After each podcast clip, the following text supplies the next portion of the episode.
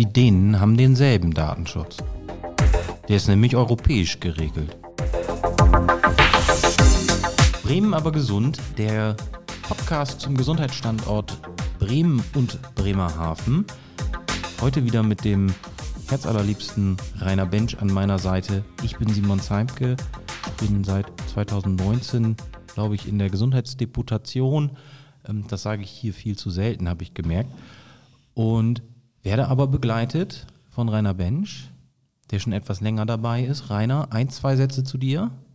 Ja, Rainer Bench, 58 Jahre jung, beruflich aus der stationären Altenpflege, aber auch freiberuflich als Diplompflegewirt unterwegs und seit 2011 gesundheitspolitischer Sprecher der CDU-Fraktion in der bremischen Bürgerschaft. Und ich freue mich unwahrscheinlich über unseren heutigen Gast, Frau Heike Sander, die ich gefühlt mindestens schon ein Jahrzehnt kenne und schätze, weil sie steht für Politikberatung, für Informationen und äh, das hat mich sehr geschult und geprägt. Frau Sander, wenn Sie vielleicht ein bisschen einleitend zu Ihrer Person, zu Ihrem auch vielleicht beruflichen Werdegang sagen. Bitte schön. Ja, mache ich gerne. Vielen Dank für die Einladung heute. Bevor ich mich vorstelle, möchte ich Ihnen gratulieren zu dem, was Sie bisher an Podcast schon veröffentlicht haben. Hat mir sehr gut gefallen und das habe ich mir gerne angehört und auch ich habe etwas dabei gelernt. So sage ich etwas zu meiner Person. Ähm, erstaunlich, dass auch ich etwas dabei gelernt habe, weil ich bin auch schon etwas länger dabei, nämlich seit über 40 Jahren als Krankenkassenbetriebswirtin in Krankenkassen verschiedener Organisationen unterwegs. Ähm, ich bin jetzt seit elf Jahren Landesgeschäftsführerin der Barmer und ähm, die Barmer ist eine der größten gesetzlichen Krankenkassen mit über 40 Milliarden Bilanzsumme und ähm, ja, und 10 Prozent davon werden in Niedersachsen und Bremen ausgegeben. Und deswegen sind wir, hier ein großer Player am Markt. Und äh, ich freue mich, dass ich schon seit dieser Zeit auch hier mit Rainer Bench im Gespräch bin. Und ich denke, unsere Gespräche haben uns immer einen Ticken weitergebracht und waren auch immer sehr, sehr intensiv und auch sehr fröhlich. Ja, genau. Also ohne Humor äh, kann man auch, glaube ich, die Welt schlecht aushalten und das Piranha-Becken der Gesundheitspolitik, glaube ich, erst recht nicht. Und äh, ich bedanke mich erstmal für Ihre einleitenden Worte. Ich möchte den Zuhörerinnen und Zuhörern schon mal so mindestens ein paar Stichpunkte, Stichworte liefern, worüber wir gleich reden werden. Ein ganz großer Wunsch von mir ist, dass wir über ein Top-Thema reden, für das vor allem auch die Barmer steht, nämlich sektorenübergreifende Versorgung. Vielleicht dann noch über, ja, was macht die Attraktivität einer Krankenkasse aus? Wir können ja frei wählen. Ähm, und klar, man kann natürlich auch einen Werbeblock für die Barmer ein bisschen mit einbauen, aber grundsätzlich, was ist eigentlich das Anforderungsprofil an einer Krankenkasse heutzutage? Welche Bedeutung hat Prävention und wird Prävention vielleicht auch in den nächsten Jahren noch mehr haben? Und natürlich diese Megatrends Digitalisierung, künstliche Intelligenz. Und so wie ich Sie einschätze, Frau Sander, Sie wollen bestimmt auch über das Thema Pflege sprechen. Ja, bei den vielen Themen äh, könnte ich jetzt einen Monolog halten, das möchte ich aber gar nicht. Ich fange mal mit dem Thema sektorenübergreifende Versorgung an und warum wir als Barmer dieses Thema für so wichtig halten. Wir haben schon im Jahr 2019 ein Zehn-Punkte-Papier dazu ähm, erarbeitet und veröffentlicht, genauso wie Sie mit Ihren zehn Thesen. Wir haben ein Zehn-Punkte-Papier 2019 gemacht und da ist die Weiterentwicklung im Gesundheitswesen abgebildet. Ähm, warum ist es so wichtig für uns als Krankenkasse sektorenübergreifend äh, weiterzuentwickeln? Ähm, weil wir davon ausgehen, dass Qualität im Gesundheitswesen und auch insbesondere für unsere Versicherten, aber auch für die Leistungserbringenden nur möglich ist, wenn das Sektoren übergreifend, wir sagen auch gerne Sektoren verbindend stattfindet. Und dieses Zehn-Punkte-Papier, in dem wir die einzelnen Punkte, die angegangen werden müssen, beschreiben, haben wir nochmal im letzten Jahr aktualisiert auf ein Zehn-Punkte-Papier 2.0. Wir hatten auch schon bei Gelegenheit drüber äh, gesprochen Und äh, wenn ich das jetzt mal ausführen darf, es geht im Wesentlichen darum, der erste Punkt ist eine Versorgungsplanung, die ambulant und stationär miteinander verbindet. Also wir müssen nicht die Sektoren separat sehen und dann haben wir eine Überversorgung an der einen Stelle und eine Unterversorgung an der anderen Stelle, sondern wir müssen es verbinden miteinander und äh, dafür brauchen wir fürs ganze Bundesgebiet einen Plan. Nach Alter, Geschlecht und auch Morbidität in der Bevölkerung müssten wir rangehen und gucken, wo ist der Bedarf wirklich.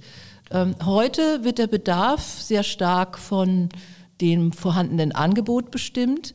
Und das deckt sich nicht immer mit dem, was die Menschen wirklich an Versorgung benötigen.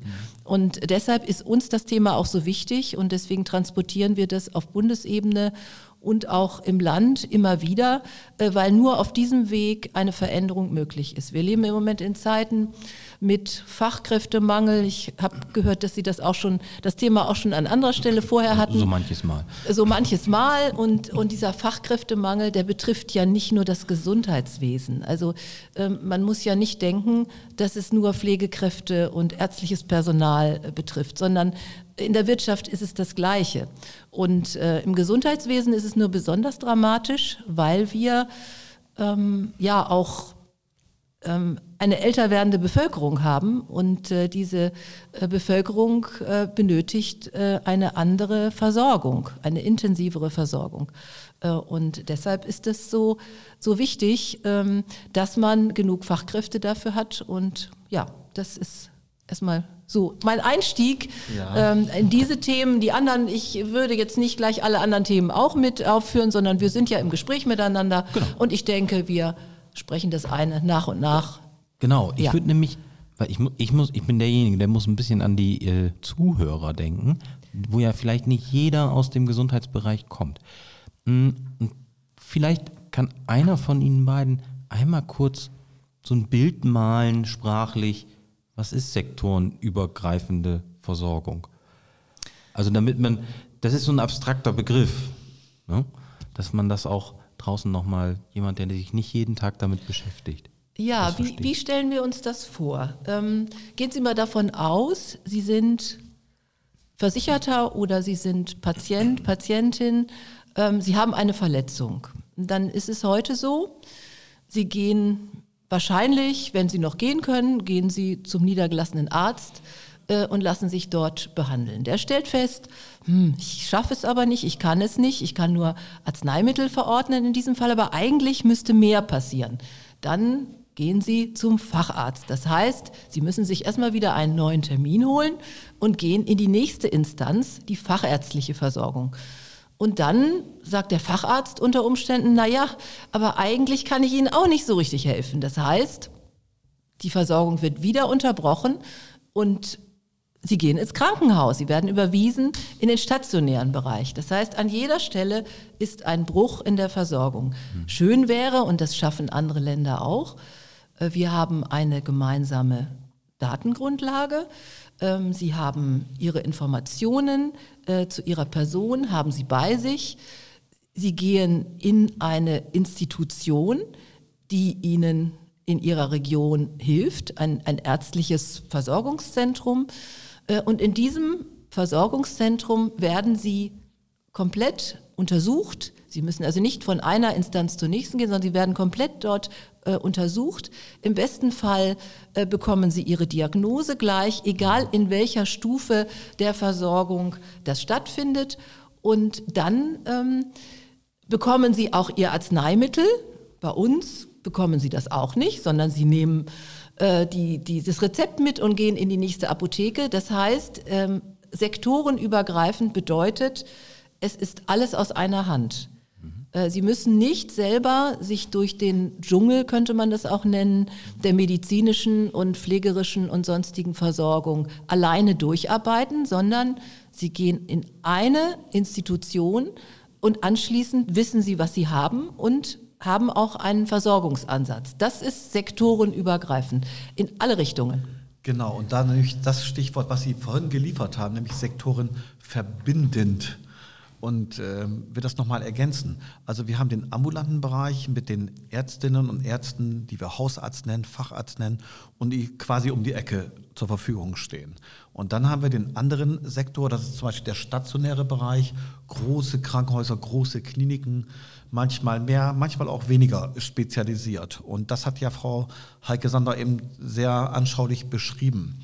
Und ähm, wenn Sie uns jetzt nochmal sagen, ich weiß, dass Ihr Papier von der Barmer ja auch gerade dadurch äh, auch mich erreicht hat, als, als Landesgesundheitspolitiker, weil Sie da so sinngemäß reinschreiben, lasst uns doch mal anschauen, in welchen Disziplinen haben wir welche, also wie viele Fachärzte im niedergelassenen Bereich und wie viele der gleichen Disziplinen haben wir im stationären Bereich. Und wenn wir uns dann Städte angucken, Landkreise angucken und auch draußen bei den großen Flächenländern die weißen Flecken anschauen, dann sehen wir sehr, sehr schnell eine unwahrscheinliche Ungleichheit. Und ich habe die Barmer so verstanden, dass sie sagen, auf der einen Seite muss man erstmal die Bedarfe feststellen, wer in der Bevölkerung, mit welchem Alter, welchem Geschlecht und im Zeitalter der Multimorbidität und im Zuge des immer älterwerdens wird es auch immer mehr chronische Kranke geben. Wie kriegen wir das überein, dass wir zu diesem Bedarf, den es tatsächlich gibt, auch den passenden Deckel haben, also die richtige Anzahl von Ärzten mit der richtigen Qualifikation und dann eben aus einer Hand, aus einem Guss eine Versorgung. So habe ich Ihr Papier verstanden. Vielleicht können Sie das noch mal ein bisschen ausführen. Und wie kriegen wir es hin, dass der ja, Deckel auf den Topf passt? Ja, gerne. Das fängt an mit der Kapazitätsplanung. Also wir brauchen für das gesamte Bundesgebiet einen Kapazitätsplan. Was, was wird wirklich benötigt? Äh, und dann weiß man das anhand der älter werdenden Bevölkerung, genauso wie man weiß, wann man einen Kita- oder Schulplatz braucht, kann man rechnen, wann man im Alter eine Versorgung benötigt. Und dann könnte man eine, eine Bedarfsplanung machen äh, und danach auch gezielt ähm, Personal ausbilden, was im Gesundheitswesen arbeitet, ob das nur Pflege ist oder ob das äh, Medizin ist. Ähm, man könnte konkret damit planen und sagen, dann und dann brauche ich die und die Anzahl äh, an Ärztinnen und Ärzten und an Pflegekräften an der und der Stelle. Äh, weil die Entwicklung, wenn man sie über Jahrzehnte beobachtet, kann man genau sehen, welche Veränderungen finden statt. Da gibt es immer mal Ausnahmen, aber letztendlich kann man in etwa beurteilen, was findet wo statt. Und heute ähm, ist es eben so, dass die Niederlassung der Ärztinnen und Ärzte an bestimmten Stellen stattfindet, an anderen wiederum nicht, weil Stadtteile nicht so attraktiv sind und so weiter. Es gibt ja immer auch persönliche Gründe, warum man das dann nicht macht.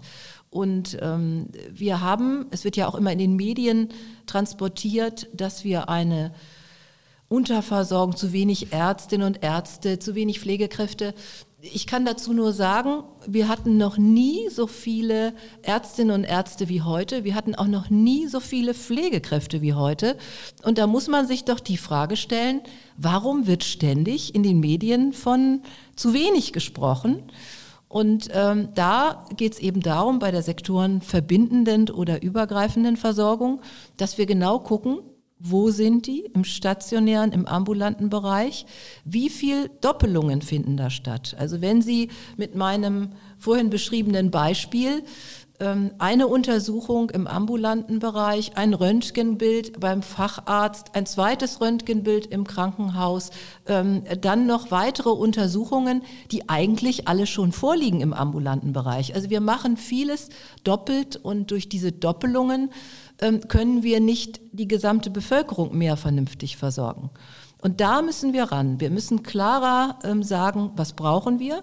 Und danach müssen wir auch eindeutig ausbilden. Das Problem, dass wir nicht genug Hausärzte und Hausärzte haben, das ist so. Aber das liegt daran, dass wir zu viele Facharztkapazitäten ausbilden, die wir eigentlich nicht brauchen. Und dadurch werden zusätzliche Untersuchungen gemacht von Fachärzten, die die Menschen nicht gesünder machen und die die Qualität der Versorgung auch nicht besser machen. Und in einem Land, wo wir durchschnittlich 18 Arztkontakte im Jahr haben, ähm, das, das, das ist nicht erforderlich. Mhm. Ähm, da findet vieles an der falschen Stelle im falschen Maße statt. Und ähm, deshalb müssen wir daran etwas zu planen, um dann auch anschließend das, die Versorgung zu verbessern. Mhm. Ja, vielen Dank. Sehr, sehr anschaulich beschrieben. Das heißt aber auch, wir müssen sozusagen auch an die Zuständigkeiten ran. Wenn Sie sagen, wir brauchen eine bundesweite Kapazitätsplanung, äh, wie stellen Sie sich das vor? Ich weiß, dass was den niedergelassenen Bereich angeht, ja die jeweiligen kassenärztlichen Vereinigungen äh, zuständig sind, die einen Sicherstellungsgewährleistungsauftrag haben und das, was die Krankenhäuser angeht, die Bundesländer einen Sicherstellungsauftrag haben und verantwortlich sind für die Kranken Landeskrankenhausplanung. Nun wissen wir, dass der aktuelle Bundesgesundheitsminister eine, ich sag mal, Reformkommission zumindest schon mal eingesetzt hat, nach dem Motto, schaut doch mal. Und äh, da wartet man auf Vorschläge. Ähm, lassen Sie ruhig mal über dieses Thema Zuständigkeiten sprechen. Könnten wir auch jetzt im Rahmen der jetzt aktuellen Zuständigkeitsstrukturen Fortschritte erzielen oder bedarf es definitiv auch dort von einer Art ja, Strukturreform, was die Zuständigkeiten angeht? Wie ist da so Ihre Einschätzung? In der heutigen Struktur ist es schwierig, weil wir zwar theoretisch planen können, aber es muss nicht danach gehandelt werden. Es gibt aktuell keine so klaren Vorgaben, äh, dass man zwingend in den Markt eingreifen kann. Und weil das nicht da ist, ähm, wir haben freie Arztwahl, wir haben die Eigenverantwortlichkeit eines jeden, wir haben unterschiedliche Vergütungssysteme, die nicht zusammenpassen. Äh, wir haben in den letzten Jahren erlebt, dass der gemeinsame Bundesausschuss, der ja die Qualität im Gesundheitswesen auch mit festlegt, ähm, versucht hat, die Krankenhauskapazitäten zu kanalisieren, weil Untersuchungen in nicht immer dem richtigen Krankenhaus stattfinden, was auch dafür ausgestattet ist. Ein einfaches Beispiel, ein Herzinfarkt muss in ein Krankenhaus mit Herzkatheteruntersuchung. Und ähm, das ist nicht immer der Fall. Und äh, wir haben auch durch unsere ähm, die Barmer hat ein Institut, ähm, äh, wo auch Datenanalysen stattfinden. Äh, und dabei wurde immer wieder festgestellt und auch seit Jahren dokumentiert, ähm, dass die Behandlung im falschen Krankenhaus zu einer höheren Sterblichkeit und auch zu einer früheren Verrentung führt, ähm, weil ähm, die Behandlung nicht in dem Maße stattfindet, ähm, wie es möglich wäre, weil Fehlversorgung letztendlich. Die, sozusagen die Fehlversorgung, die wir mhm. vorhin angesprochen haben. Äh, und deswegen hat man auch festgestellt, dass wenn in einem Krankenhaus bestimmte Mindestmengen von einer Operation gemacht werden, dass dann die Qualität deutlich steigt. So, und jetzt wurden dann auch Mindestmengen festgelegt. Und da sind Sie auch so ein bisschen schon bei der Kapazitätsplanung. Ähm, der gemeinsame Bundesausschuss versucht, Qualität mhm. ins Gesundheitswesen zu bringen, mhm. indem eben manche Operationen nur in Krankenhäusern stattfinden dürfen, in denen bestimmte Mengen gemacht werden, weil mhm. dann auch das nötige Personal da ist und die, ähm, der richtige Arzt mit der richtigen Qualifikation an der richtigen Stelle ist. Und das mhm. mhm. muss weiter fortgeführt werden, weil der einzelne Versicherte, der kann es nicht. Und ich denke, Sie hat mich vorhin auch nach unserer Aufgabe gefragt ähm, unsere wichtigste ist, Aufgabe ist, dafür zu sorgen, dass die Qualität in der Versorgung an der richtigen Stelle zur Verfügung gestellt wird. Und das mhm. ist unsere Hauptaufgabe, ähm, damit jeder gut versorgt ist. Und ja. das ist im Moment nicht immer der Fall. Ja, das wollte ich gerade den Zuhörerinnen und Zuhörern nochmal sagen. Eine Krankenkasse hat immer den, ja, den Anspruch zu sagen, Leute, wir wollen für unsere Versicherten die bestmögliche Qualität, aber das Ganze auch noch möglichst wirtschaftlich. Also haben sie ein absolutes hohes Interesse daran, alles dafür zu tun, eine richtig gute Qualität zu liefern und auf der anderen Seite aber auch die Wirtschaftlichkeit im Auge zu behalten. Ähm, vielleicht können Sie mal noch mal den Zürerinnen und Zürern sagen, ähm, was hat denn noch mit Qualität zu tun? Sie haben eben gesagt, äh, Mindestmengen Kliniken Gibt es Erhebungen darüber, wozu auch Patienten bereit wären, ähm, Wege in Kauf zu nehmen, Zeiten in Kauf zu nehmen, um wirklich die bestmögliche ja, Operation auch äh, in Anspruch zu nehmen? Gibt es darüber Erhebungen oder ist es alles eher ein Lotteriespiel nach dem Motto, Hauptsache, das Krankenhaus ist um die Ecke, dann gehe ich auch dahin und ich informiere mich auch gar nicht über die Qualitätserwartung, die ich haben darf. Gibt es dazu seitens der Krankenkassen auch Erhebungen? Ja, also die, die Patientinnen und Patienten, äh, insbesondere bei elektiven Eingriffen, also bei planbaren mhm. Operationen, die gehen sowieso in der Regel in ein Krankenhaus, was einen guten Ruf hat, mhm. in Anführungsstrichen, äh, auf Empfehlung ihres Arztes. Ähm, also gerade bei den Eingriffen, ähm, die, die nicht sofort passieren müssen. Also der Herzinfarkt überlegt sich nicht, wohin geht, der wird gefahren und hoffentlich dann ins richtige Krankenhaus. Und deswegen müssen wir insbesondere dafür sorgen, dass da die richtige Versorgungsstruktur dahinter steht, ähm, dass dann auch das richtige Krankenhaus angefahren wird. Also das ist, denke ich mal, eine Aufgabe, die kann der Patient, die Patientin nicht alleine organisieren. Da muss das System einfach funktionieren. Äh, aber bei Eingriffen, ich sag mal, eine Knieoperation, da gucke ich schon, wo ist die Klinik mit dem guten Ruf, ähm, wo ist die Klinik, es gibt äh, Kliniknavigatoren im Internet, kann man auch bei uns Einsicht nehmen, äh, da kann man sehen, wie die äh, Erfolge in den Kliniken, die Anzahl der, der Operationen, wo, wann, wie. Also das kann man schon nachvollziehen und die Patientinnen und Patienten sind dazu bereit. Aber wir müssen dafür sorgen gemeinsam, dass das, wo man eben selber nicht mehr agieren kann, ähm, klassischerweise der Herzinfarkt oder der Schlaganfall, dass da entsprechend die Versorgung so organisiert ist, dass es funktioniert. Es gibt ja auch verschiedene Systeme, die dann, wo dann Rettungsdienst und Krankenhäuser miteinander verbunden sind. Wir haben es jetzt in Corona ja sehr schön gesehen, da konnte man ja die Kapazitäten auf Intensivstationen transparent beobachten und das könnte man an allen anderen Stellen auch tun.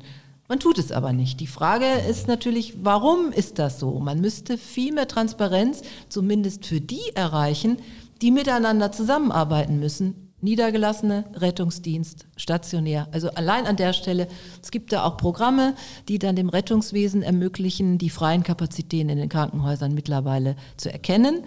Ähm, in Niedersachsen wird so ein Programm eingesetzt, das nennt sich IVENA. Mhm. Und das hilft im Notfall. Also die Notfälle müssen wir anders organisieren. Aber ich glaube, da ist auf Bundesebene auch von unserem Bundesminister etwas in Vorbereitung, weil eben erkannt wird, dass gerade die Notfallsituation mhm. lebensgefährlich sein kann. Mhm. Aber also wir, wir, sind ja jetzt gerade ein bisschen über Bremen hinaus. Ähm, ich glaube, dazu gehört auch ganz viel noch Kirchturmpolitik überwinden und das passiert ja nur an ganz wenigen Stellen. Also wenn ich mir andere Länder angucke, ich glaube, es war in Dänemark, da gibt es nur noch x Großkliniken und man fährt zu jeder Klinik, also auch von jedem Punkt ungefähr 45 Minuten. Ob das jetzt ein Herzinfarkt ist oder nicht, ist egal, aber da weiß man, in der Großklinik ist alles da, um einen Herzinfarkt wirklich richtig zu behandeln. Und hier, wenn ich hier gucke, also jeder Landkreis hat ein Klinikum, also jede kreisfreie Stadt hat wahrscheinlich auch nochmal ein kommunales Klinikum. Ähm, und diese Beispiele von, wir brauchen vielleicht größere Einheiten, ähm, wenn, wenn die gemacht werden, ich denke dabei an Ostfriesland, da haben, glaube ich, drei Kreise ihre Kliniken zusammengelegt. Das und es war beabsichtigt. Ein, es war ein großer Aufschrei in der Bevölkerung. So, ja. oh, wie könnt ihr unser, unser Krankenhaus wegnehmen? Genau. Wie könnt ihr unser Krankenhaus wegnehmen? Mhm. Und jetzt merken sie, das Krankenhaus ist größer geworden. Deshalb kommt natürlich auch besseres, wahrscheinlich besseres Personal, weil die Ausstattung modern ist und die Abläufe einfach funktionieren und es vielleicht sogar Spaß macht, dort zu arbeiten und alle sind glücklich. Brauchen wir davon mehr Beispiele? Ja, also wir, wir schauen ja auch alle nach Dänemark.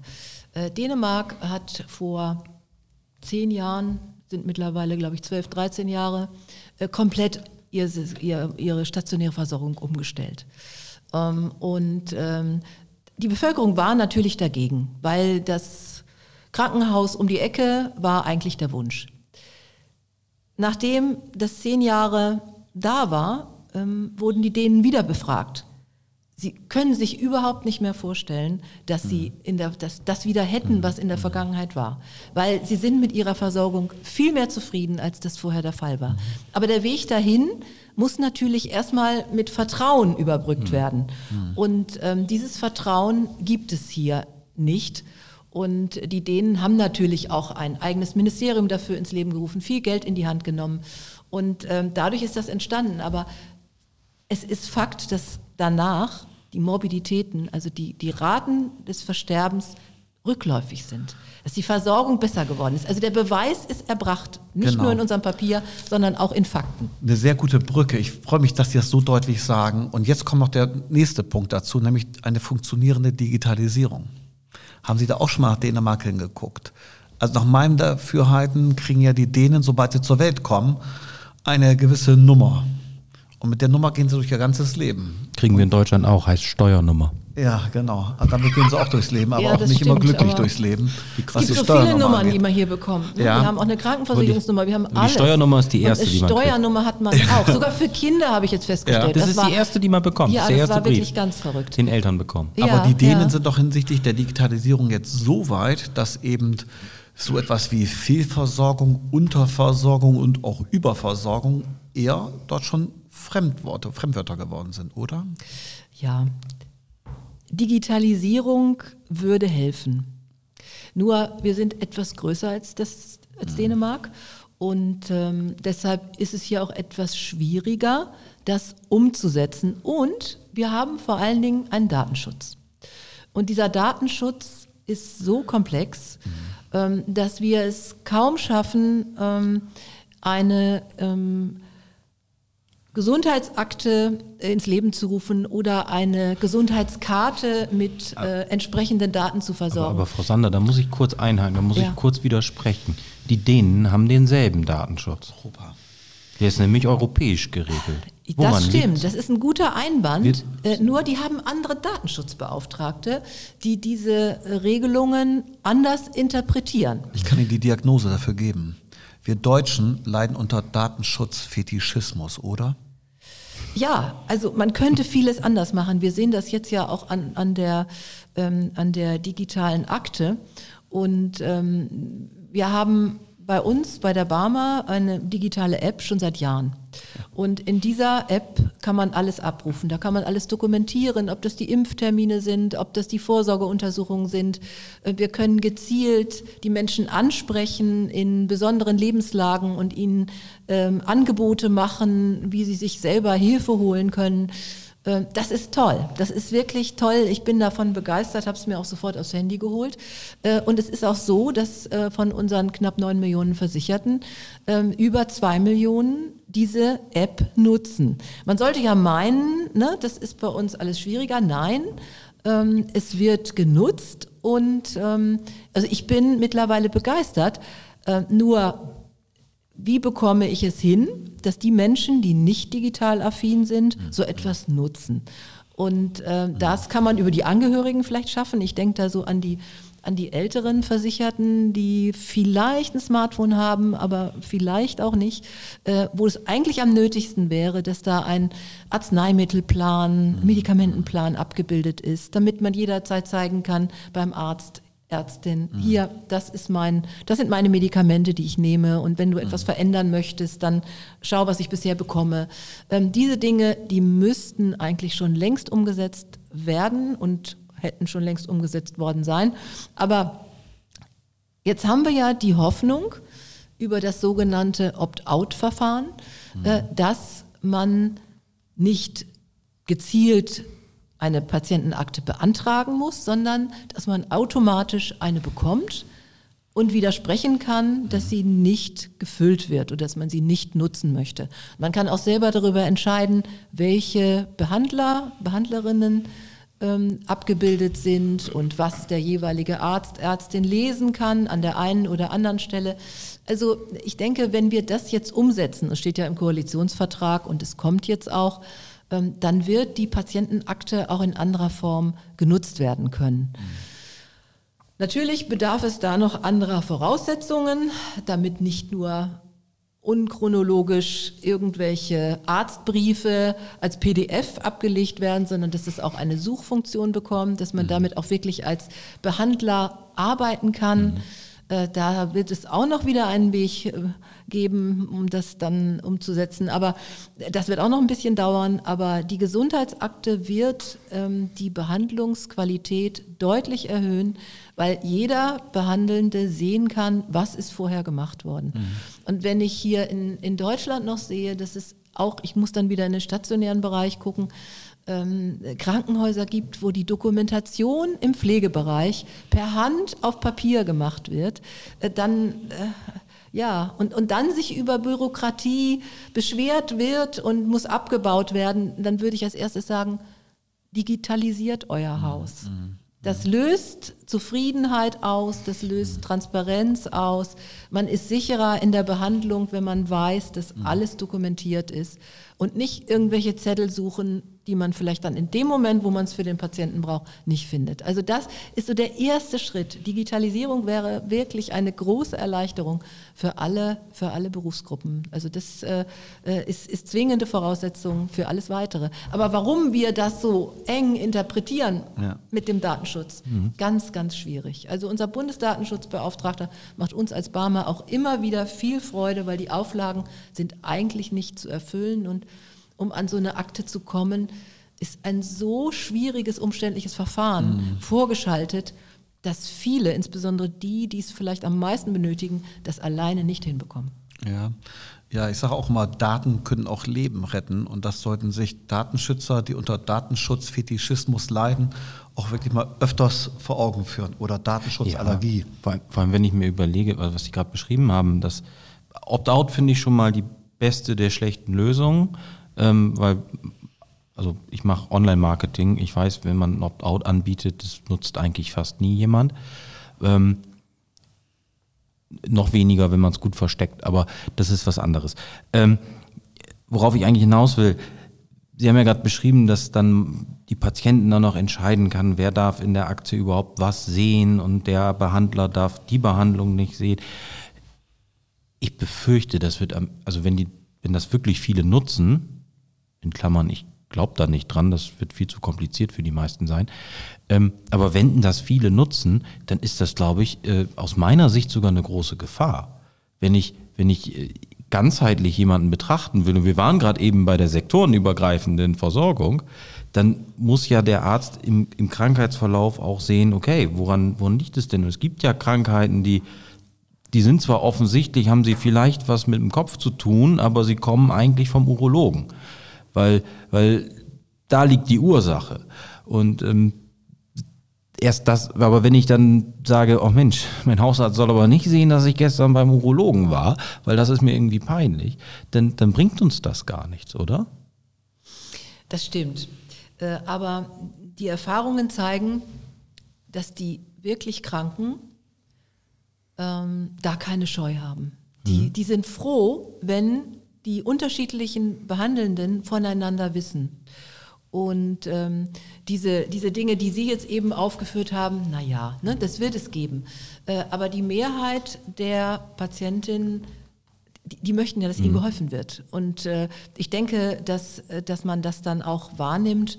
Und die Einzelfälle, die das dann mhm. aus Scham, aus, aus welchen Gründen auch immer ähm, nicht weitergeben, ähm, da kann dann auch nicht geholfen werden. Und deswegen muss es auch, ähm, auch rechtssicher abgebildet sein, dass äh, ein Behandler nicht darauf festgenagelt wird, du hast das in der Patientenakte berücksichtigt, aber du hast nicht alles gelesen und nicht alles gewusst und deswegen ist irgendwas falsch gelaufen. Mhm. Also diese ganzen rechtlichen Dinge, die da im hm. Hintergrund stehen, sind in der Verantwortung des Versicherten. Mhm. Und da muss es auch bleiben, weil die Beteiligten, sie ja, sagen es, wenn man einzelne Dinge löscht, und dann falsch behandelt wird, dann ist es auch ein bisschen eigenes Verschulden und da muss es dann auch bleiben. Da kann man dann auch keinen vor schützen. Hm. Genau, wir haben jetzt schon einige Themen angerissen und können natürlich jetzt keine achtsemestrige äh, ja, Vorlesung hier halten in Richtung Gesundheitspolitik.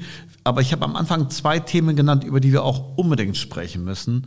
Und das eine ist natürlich Prävention. Nach dem Bundespräventionsgesetz haben wir die Krankenkassen, glaube ich, den Auftrag, ein, eine bestimmte Menge an dem Geld, das sie haben, das sie verwalten, für Prävention gezielt auszugeben. Wie ist da der Stand und wie sollte nach Ihrer Einschätzung nach äh, die Zukunft gestaltet werden? Also welche Bedeutung wird Prävention in den nächsten Jahren haben, haben müssen? Und das zweite Thema Pflege wollen wir dann ja vielleicht auch noch angehen, wenn wir ein bisschen Zeit haben. Prävention hört sich immer wieder schön an. Frau Sander, was macht das mit einer Landesgeschäftsführerin für Niedersachsen und Bremen, einer doch sehr großen Krankenkasse? Ja, Prävention ist das wichtigste Thema überhaupt. Ähm, wir als Barmer geben die Mittel aus, die uns vom Gesetzgeber dafür ähm, gegeben werden oder die wir dafür verwenden sollen, wollen. Ähm, schön wäre, wenn wir ganz viele Krankheiten verhindern könnten über Prävention. Die Erfahrung zeigt, die einen machen es sowieso und die anderen können wir nicht erreichen. Deswegen setzen wir sehr, sehr, sehr früh an. Also ähm, wir haben ähm, auch in unseren beiden Bundesländern hier ähm, viele Projekte, ähm, die in der Kita beginnen, indem wir ähm, mit ähm, Pilotkitas versuchen, die Welt der kleinsten Kinder gesünder zu machen, ob das Bewegung ist, ob das Ernährung ist. Ähm, wir, wir müssen da anfangen, damit das, wie das, ich sage immer, wie das tägliche Zähneputzen, von Anfang an gelernt wird, dass zu unserem Leben ähm, eine bestimmte Ernährung gehört, wenn wir gesund bleiben wollen. Und auch ähm, eine regelmäßige Bewegung, weil unser Körper anders ansonsten krank wird. Ähm, das Sitzen ähm, ist ja das neue Rauchen, äh, wie wir ja sicherlich schon alle irgendwann gehört haben. Und wenn wir das nicht schaffen, gerade die junge Generation zu erreichen, sich richtig zu verhalten, ähm, dann äh, werden wir der Sache sowieso nicht Herr werden. Also wir haben ja im Moment so eine Entwicklung wie in den Vereinigten Staaten. Es mhm. gibt äh, immer mehr Übergewicht, es gibt immer mehr Menschen, die eben zu viel essen und äh, sich nicht ausreichend dazu bewegen. Ich habe gerade diese Woche äh, eine Diskussionsrunde gehabt ähm, im Pflegebereich und da ging es um Fachpflege ähm, im Bereich von Menschen, die besonders ähm, übergewichtig sind. Also da reden wir über ab 150 Kilo bis über 300 Kilo. Und man können sich vorstellen, was da los ist. Und äh, das, äh, man findet keine Fachkräfte mehr, ähm, um mhm. die Menschen zu betreuen, äh, weil das einfach so schwierig ist, damit umzugehen. Und da habe ich auch in dieser Diskussionsrunde gesagt, es kann doch nicht sein, dass an der Stelle immer mehr Bedarfe entstehen. Mhm. Wir müssen doch versuchen, über Prävention, bei den mhm. Kleinsten angefangen, mhm. ähm, das verändern. Äh, nur es ist natürlich schwierig, wenn die Umstände so sind, wie sie mhm. sind. Es wird für zuckerhaltige Lebensmittel immer noch geworben. Zuckerhaltige Getränke sind ein Riesenproblem. Und äh, da müssen wir ansetzen. Und mhm. wenn wir jetzt in den Corona-Zeiten Sportunterricht in der Schule ist ausgefallen zum großen Teil. Mhm. Und in den Vereinen sind die Zahlen rückläufig. Mhm. Ähm, also da müssen wir ran. Ne? Also wir haben verschiedene Projekte, auch wir als Barmer haben tolle Projekte im Kita-Bereich, in der Grundschule.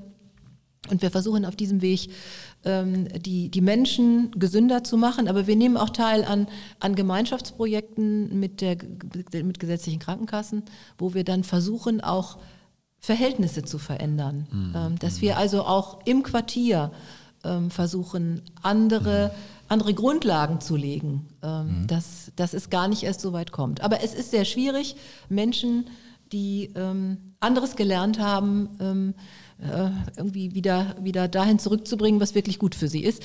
Wir, wir machen ja auch betriebliches Gesundheitsmanagement als Prävention. Aber es ist so schwer, Erwachsene zu erreichen, äh, und da Verhaltensänderungen herbeizuführen, ich denke mal, das wissen wir alle von uns selber, mhm. ähm, da muss schon eine gewisse Affinität da sein, damit man bereit ist, sich zu quälen im Sport oder äh, auch ähm, das äh, Fleisch wegzulassen an der einen oder anderen Stelle, wo es dann mhm. zu viel wird. Also wir tun da sehr viel, wir haben viele Projekte und wir geben das Geld, was, was wir dafür zur Verfügung haben, auch aus. Und ähm, es gibt auch viele tolle Ergebnisse. Also wir machen ja auch ein großes Projekt mit Sarah Wiener. Äh, ich kann kochen, gerade für Kinder. Das ist sehr, sehr beliebt und äh, bilden auch überall Genussbotschafter aus. Das heißt, an den Schulen sind ausgebildete Fachkräfte, die Ernährung vermitteln.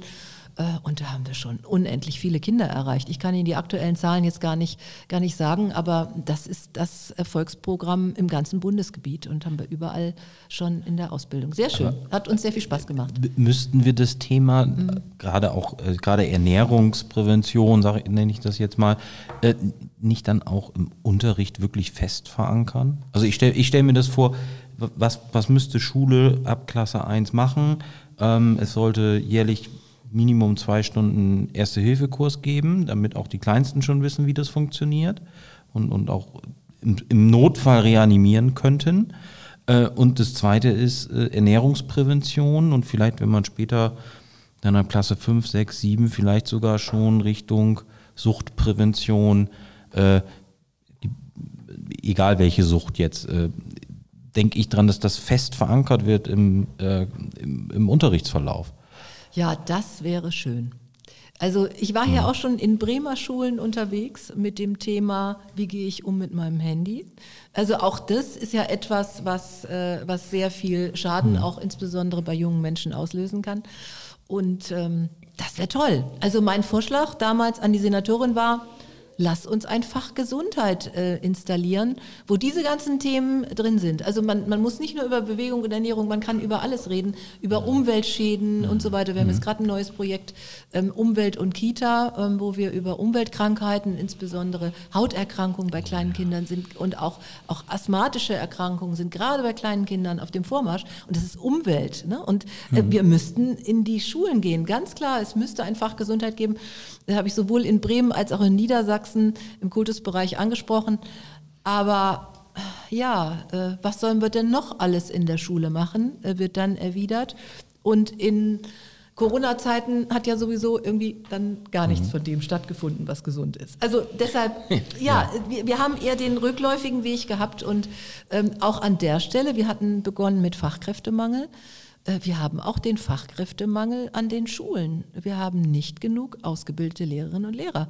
Es gibt kein Bundesland, wo die Zahl ausreichend ist. Also wo, wo wollen wir anfangen? Es ist überall ähm, ein Mangel ähm, und ähm, weil wir auch diese demografische Entwicklung haben, die ich ein, eingangs schon beschrieben habe. Und deswegen haben wir auch, kommen wir mit Prävention nur bedingt weiter. Also wir arbeiten auch mit Landessportbünden zusammen und so weiter. Also wir versuchen ganz, ganz, ganz viel.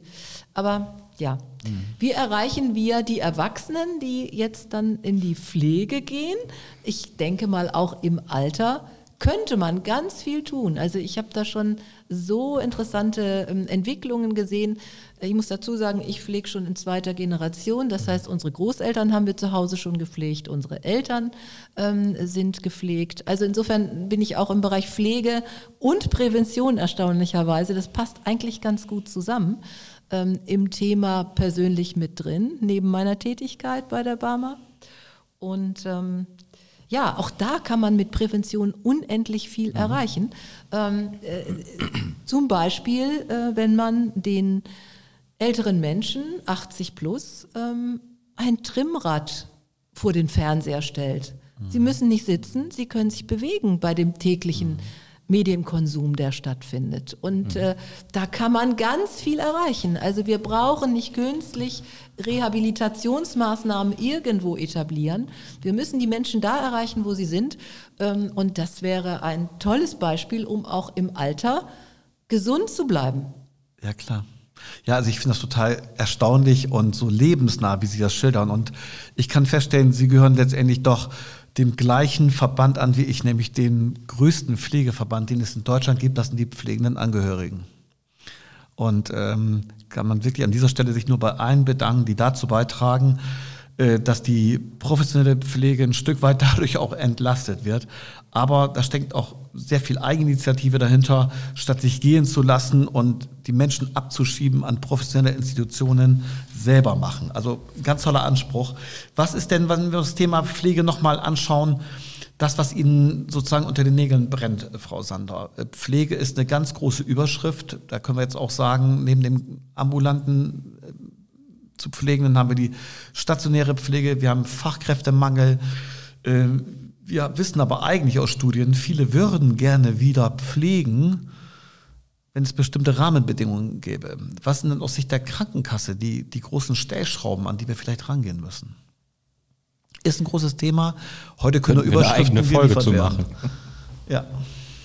Ja, Pflege ist, ist das, das Thema ähm, schlechthin und ähm, aus meiner Sicht, weil wir eben die geburtenstarken Jahrgänge haben, die in die Alterskohorten reinrutschen, wo, wo eben Pflege notwendig wird. Und äh, Professor Rothgang aus Bremen hat ja in unseren Pflegereporten, stellt er regelmäßig dar, welche Bedarfe an Pflegekräften haben wir, insbesondere er steht es dann da in der Langzeitpflege, da fange ich jetzt einfach mal mit an. Und ähm, gerade jetzt wieder bei einer Veranstaltung, ähm, wir brauchen 155.000 Menschen im Bundesgebiet in der Langzeitpflege. So, und jetzt haben wir aufgrund des Fachkräftemangels überall äh, keine Möglichkeit, die 155.000 wieder in den Beruf reinzuholen oder neu auszubilden. Und deshalb müssen wir unbedingt die pflegenden Angehörigen noch viel mehr unterstützen. Ähm, also wir ähm, als Barmer versuchen das ähm, an verschiedenen Stellen. Wir gehen über Unterstützung in die Häuslichkeit, indem wir auch äh, ansprechbar sind rund um die Uhr äh, über ein Pflegetelefon. Wir versuchen Pflege leichter zu machen über Videos für die pflegenden Angehörigen. Wir machen Seminare für pflegende Angehörige. Wir sind jetzt gerade auch auch über die App ähm, versuchen wir verschiedene Angebote zu platzieren und, und entsprechend äh, darüber zu informieren. Ähm, das sind so die Wege, wie wir, wie wir die pflegenden Angehörigen auch erreichen wollen. Ihnen ganz viel Mut zu sprechen, äh, weil das ist eine schwierige Situation, wie beschrieben. Ich weiß so ein bisschen, wovon ich rede. Also das, da müssen wir helfen und wir müssen auch vor Ort Angebote schaffen, wo pflegende Angehörige hingehen können und sich Unterstützung holen können. Das sind so die Dinge in der Langzeitpflege im Alten- und Pflegeheim. Die Pflegekräfte in, im Alten- und Pflegeheim haben deutliche Gehaltserhöhungen bekommen. Wir mhm. haben das Tariftreuegesetz, das haben auch wir, ähm, die Budgetverhandler für Pflegeeinrichtungen sind auch bei mir in der Verantwortung. Mhm. Das haben wir umgesetzt und werden wir weiter umsetzen. Also die Tarifsteigerungen in der Pflege sind deutlich höher als das, was in anderen Berufen stattgefunden hat. Das führt sogar dazu, dass Pflegekräfte aus der Verwaltung wieder zurück in den Pflegeberuf mhm. gehen. Also auch das habe ich schon an einer einen oder anderen Stelle erlebt. Also die Rückkehrer bekommen wir mit dem Entgelt vielleicht wieder zurück. Aber es geht um die Arbeitszeiten, die da in der Pflege notwendig sind. Und dazu sind eben auch nicht alle bereit. Und da äh, müssen wir schauen, ähm, wie wir damit umgehen, äh, auch im stationären Bereich. Aber was vielleicht auch noch ein ganz wichtiger Punkt ist, die Wertschätzung für Pflege. Und da meine ich nicht den Applaus vom Balkon in Corona-Zeiten, sondern ich meine äh, die Delegation ärztlicher Leistungen. Also es, es ist etwas, Pflege könnte mehr. Äh, und wir brauchen eine andere Fachpflege. Wir brauchen ein, äh, neben dem dualen, neben der dualen Ausbildung auch ein, ein, ein Studium in ausgeprägterer Form für die Fachpflege. Und ich denke sogar in der Zukunft so weit, dass ich sage, wir, wir brauchen die Fachpflege als eigenständigen Bereich, der auch selber verordnen kann, bewerten kann, unter Umständen brauchen wir dann gar keinen medizinischen Dienst mehr, der Pflegegrade mhm. einstuft. Wenn wir in der Fachpflege ähm, entsprechend kompetente Menschen haben in ausreichendem Maße. Ähm, und dann stelle ich mir das so vor, ähm, dass das auch nicht mehr delegiert wird von mhm. Ärztinnen und Ärzten, sondern dass Fachpflege mhm. eine eigenständige selbstständige Berufsgruppe ist, die die Pflege vollständig substituiert und eigenverantwortet. Mhm. Das wäre so meine Vorstellung. Und das ist auch Teil unseres Zehn-Punkte-Papiers, wenn mhm. ich da mal wieder drauf zurückkommen darf, ähm, wo das auch drin steht. Also neben der Delegation ärztlicher Leistung mhm. muss es auf jeden Fall die Substitution geben und einen eigenen Berufszweig Fachpflege. Mhm. Das wäre etwas, was auch die Situation, insbesondere in der Pflege, anders, anders dastehen lassen könnte. Und es gibt ja auch, wenn wir wieder nach Dänemark gucken, es gibt ja an, an den Grenzen viele Pflegekräfte aus Deutschland, die gerne in Dänemark arbeiten. Und wenn sie da mal angekommen sind, wollen die auch nicht wieder zurück, weil sie einfach eigenständig arbeiten können, mit in eigener Verantwortung, mit einem eigenen Berufsbild. Und wir erleben das ja auch, dass aus dem Ausland Pflegekräfte kommen, die erwarten, dass sie mehr in ihrem Beruf machen dürfen.